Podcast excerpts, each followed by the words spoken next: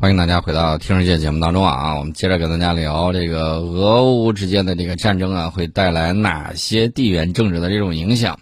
首先一条啊，这个俄罗斯啊，既然这个打了乌克兰，然后呢，这个国际上一定以美国为首呢，会有相应的这种制裁，这个毋庸置疑。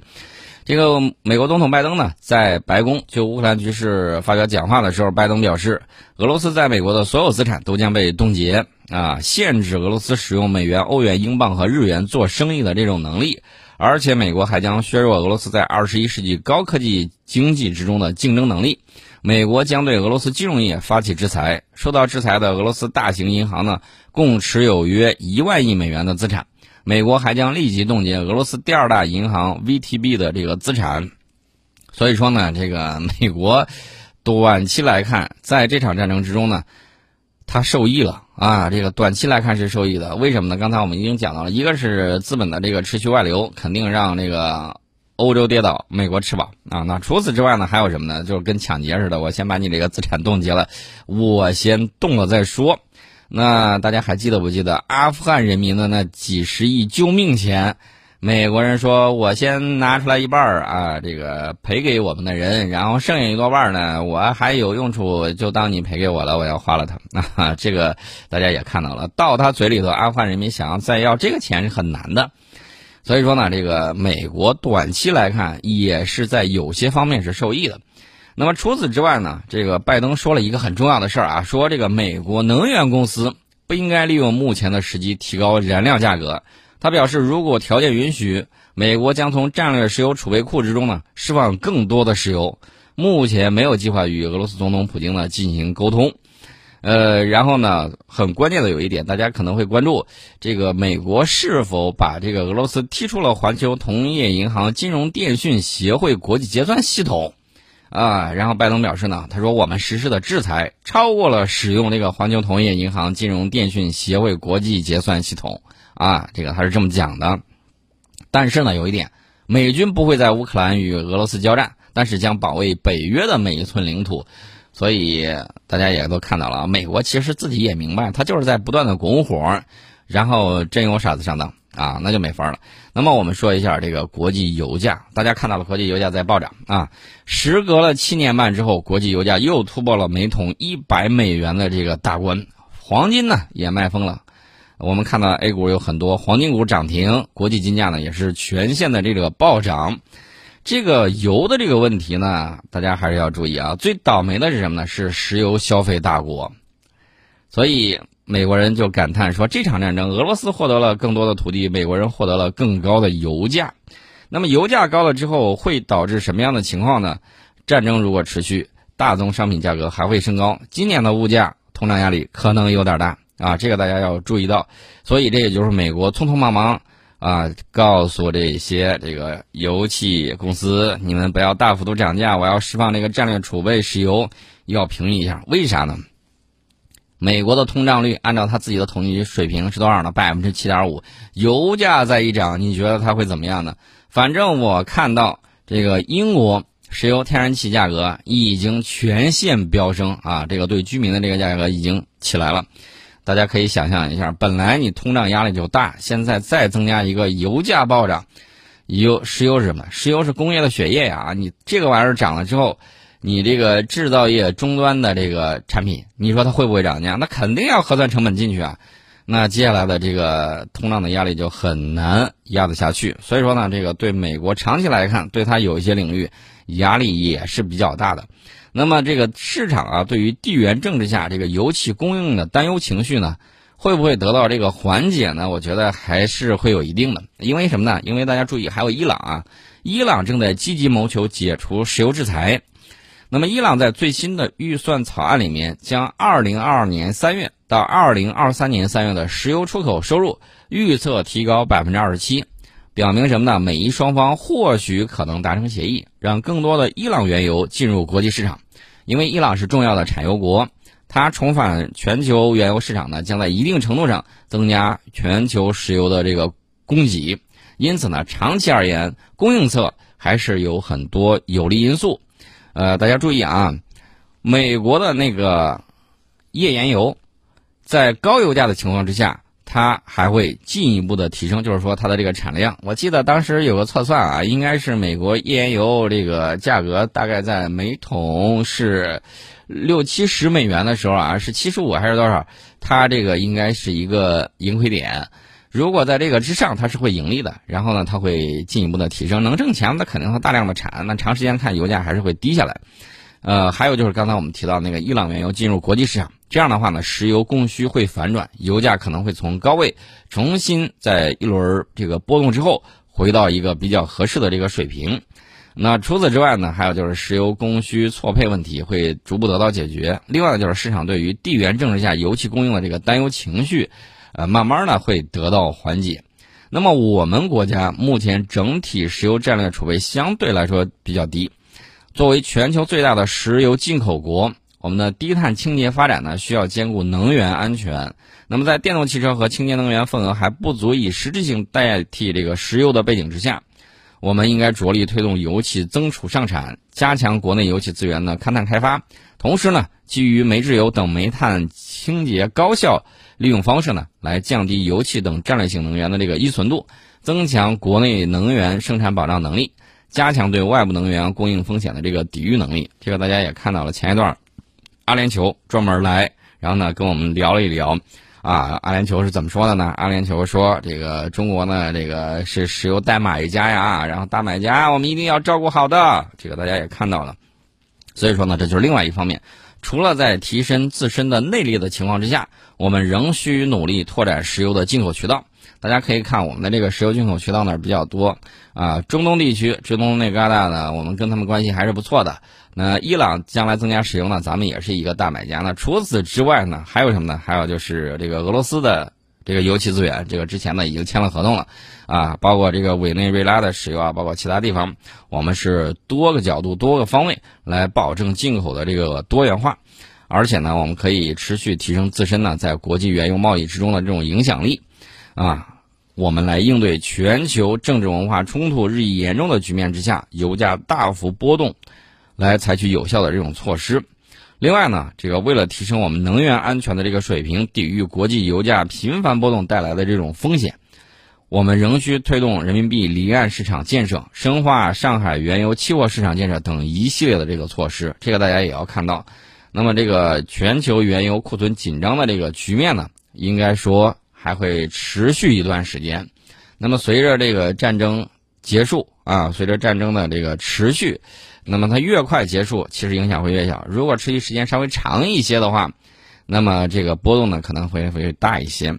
另外呢，石油价格这个上涨呢，其实对俄罗斯来说呢也是有一个比较好的这个怎么说呢？毕竟它是产油大国，对吧？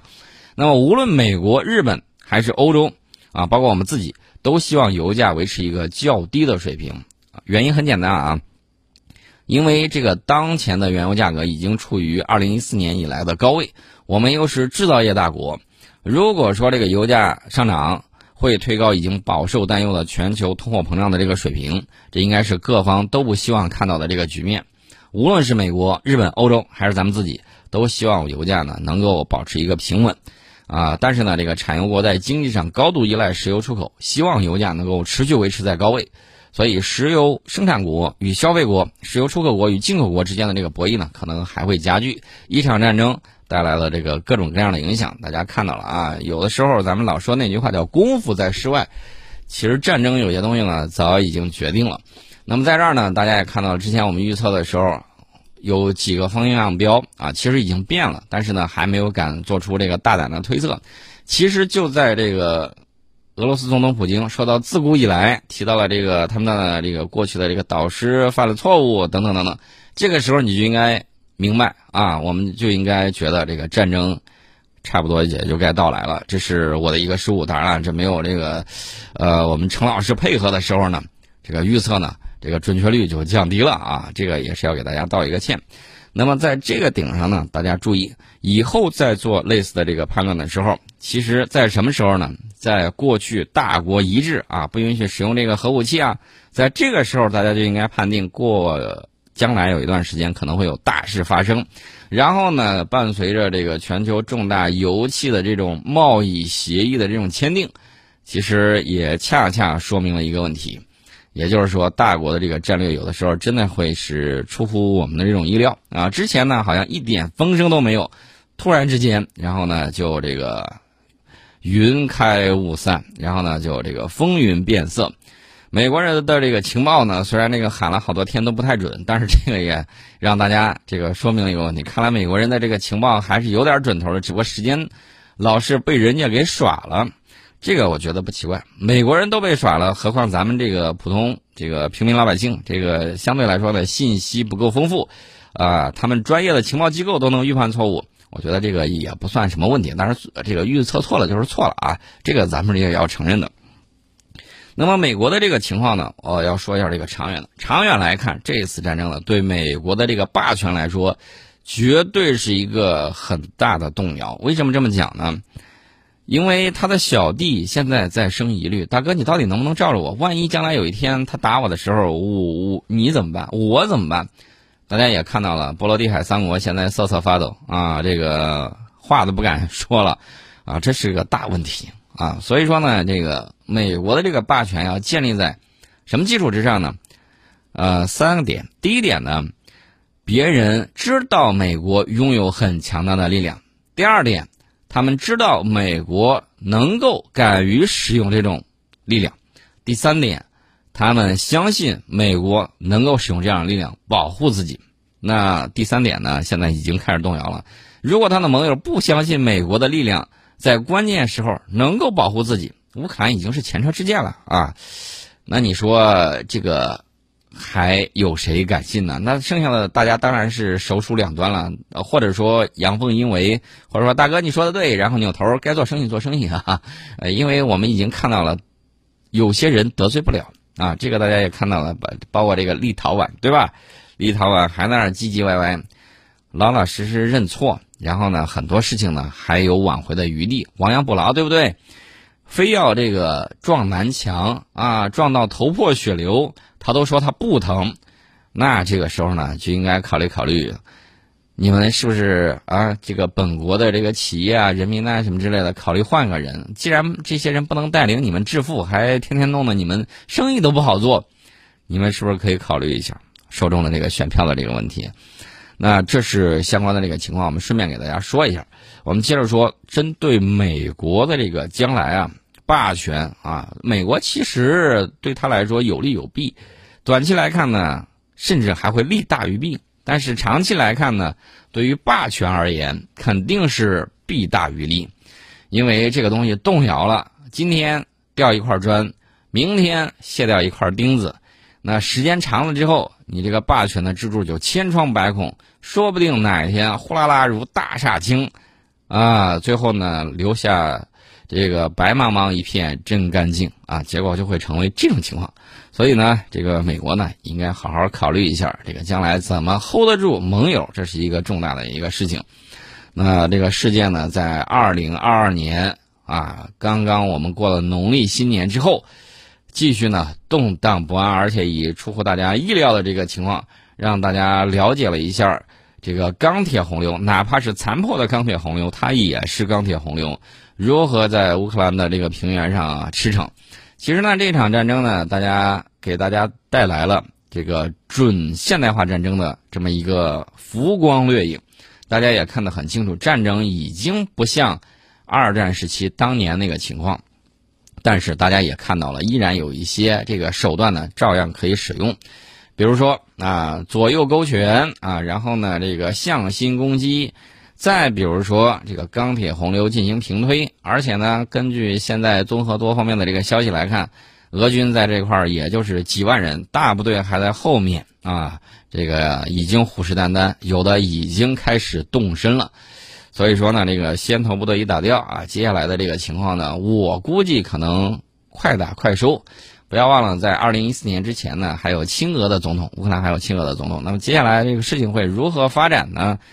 既然这个普大帝呢都讲到了自古以来，那这个事情呢，我个人不太乐观啊，不太乐观。所以将来的事情会发生什么样的变化？我们在广告之后跟大家接着聊。接下来呢，我们要聊这个俄罗斯。我们先进一下广告啊，广告之后跟大家接着说。欢迎大家回到《听世界》节目当中，我们接着跟大家聊啊。大家也看到了，在哔哩哔哩上面有一些这个 UP 主呢，因为拖更啊，本来打算 这个讲乌克兰的，后来这个东西只能讲其他的东西了，甚至连标题都改了。大家可以看到，俄乌战争，然后这个扩大的影响，甚至影响到了咱们的这个社交媒体上面，而且我们之前也给大家讲过。多国在中文社交媒体上展开激烈的这种博弈和碰撞，什么原因呢？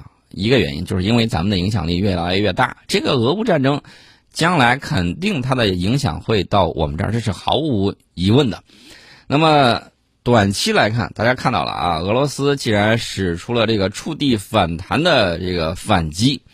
大家也要注意到，俄白啊，一个是俄罗斯，一个是白俄罗斯，那么再加上这个未来的这个乌克兰啊这一部分，大家可以想象一下，这个最起码，当年这个苏联的一部分地方可能重新会更以更加团结的这种方式呢在一起，那么俄罗斯的这个地缘政治影响力呢将进一步的扩大。那么俄罗斯这种影响力扩大，会彻底改写欧洲的地缘政治。本来乌克兰已经倒向西方，甚至申请加入北约和欧盟。当然呢，随着俄罗斯的这个坦克进驻，进程肯定是戛然而戛然而止啊。那么这是欧洲最后一次改写边境线吗？我想没有人会天真这么认为。要知道，俄罗斯拥有欧洲最大的常规部队，随时可以投入使用。大家看到一波流的那个钢铁洪流推过去之后，乌克兰大家会看到啊，一天之内，已经有 CNN 的消息说，在这个距离俄罗呃这个乌克兰首都基辅附近大概也就是十五英里的地方，已经出现了俄军的这个部队啊，这个是这个我来之前最新的这个消息啊。那么恐惧之下，刚才我们提到了这个波罗的海国家，就是当年的这个东欧成员国，所谓的新兴欧洲。也是当年的华约的这个成员国，比如说爱沙尼亚、拉脱维亚、立陶宛、波兰、罗马尼亚，他们这些东欧成员国呢，会怎么办呢？肯定是哭着喊着赶紧来我这儿驻军呐。其实你忘了，你这儿驻军越多，危险越大。然后呢，他们可能会要求大量的北约部队进驻其领土，甚至不排除。俄罗斯北边的这个瑞典、芬兰要求加入北约啊，因因为他们之前呢曾经搞这个中立啊，那么就意味着俄罗斯军队和北约军队呢会接得更近啊，缺少了这个缓冲区。那缺少了缓冲区之后，你觉得这个摩擦会更大呢，还是会更小呢？肯定会更加直接啊！以美国那种离岸平衡手那个理论及隔岸观火、各种怂恿点火的这种态度，那摩擦肯定会越来越大。然后呢，会导致对这个金融市场的这种动荡，对期货市场的这种影响呢，可能会越来越频繁。另外呢，这个大家要看到，美国和西方，尤其是美国，现在最想干的事儿是什么呢？集中力量来对付中国啊，将越来越多的资源转移到亚洲啊，他又是搞印太框架，又是什么之类的，结果一次一次又被狠狠的打脸。因为什么呢？因为这个欧洲，你到底还要不要了啊？复兴之地，盟友密集所在，呃，其实最大威胁根本就不是我们。然后呢，还装的煞有介事的那个样子。我一直都讲，叙利亚那儿掰手腕，你都搞不定叙利亚，因为有大国支持俄罗斯。那么你跟俄罗斯直接掰手腕又掰不赢，你凭什么认为你的力量就能够在对抗中国之中，它不被消耗掉呢？所以长期来看呢，对我们这个战略来说呢，对我们的这种战略格局来讲，可能会有一个平衡啊，有一个再平衡。那么我们看九幺幺事件之后啊，美国不得不进行战略调整。它的战略调整是什么呢？因为恐怖分子已经蹬鼻子上脸，直接爬到他的这个脸上，照心窝里头戳了那么一下。美国人这个立国二百来年，从来没有受过这种屈辱，当然就不干了。那必须得调整战略。大家不要忘了，九幺幺之前，美国人是如何对待我们的啊？这个肢解了苏联之后，咱们就是下一个目标。美国当时呢，不得不进行了战略调整，因为那个时候最重要的敌人不是中国，也不是俄罗斯，而是恐怖主义。至少短期时间之内，那么在乌克兰战争之后呢，西方的头号敌人肯定是俄罗斯。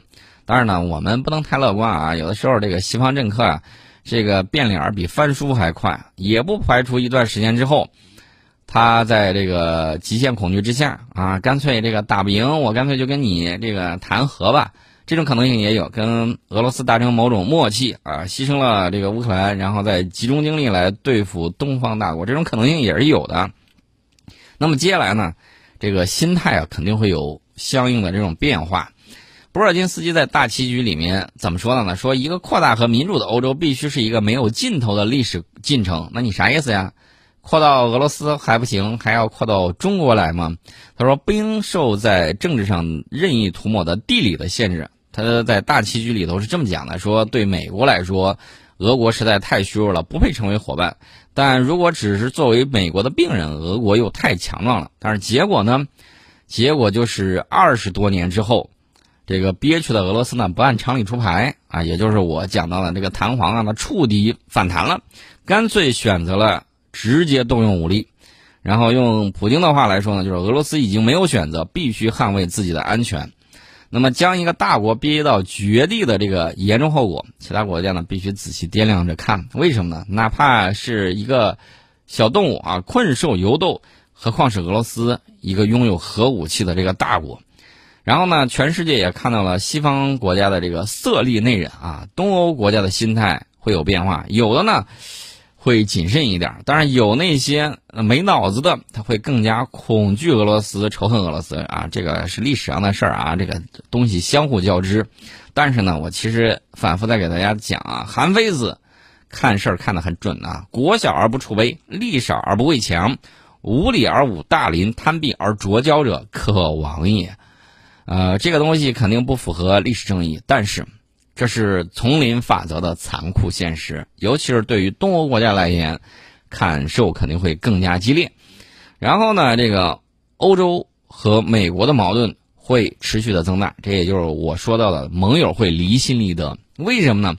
法德是真不想打啊，够难受的了还打。然后法德呢，这个跑去斡旋呢，尤其是这个马克龙一趟一趟往俄罗斯跑，这个美英看似不想打。啊，这个各种隔岸观火，各种这个怂恿点火，尤其是英国首相特别开心，为啥呢？脱欧之后正为前景发愁，一帮子同僚纷纷倒台啊，就是纷纷倒幕啊。然后英国首相现在心说：“你们还把我弄下去吗？现在这个俄罗斯都打过来了，我们再不弄怎么办呢？”油价大涨之后，也会利好英国的北海石油。欧洲告急。那伦敦很开心呐，欧洲资本先来吧，我这儿没事啊，快快来吧。英国是最大赢家啊。那么接下来呢，美欧会在俄罗斯问题上出现激烈分歧，那么大家也会看到有一条新的道路摆在面前，也就是人类命运共同体。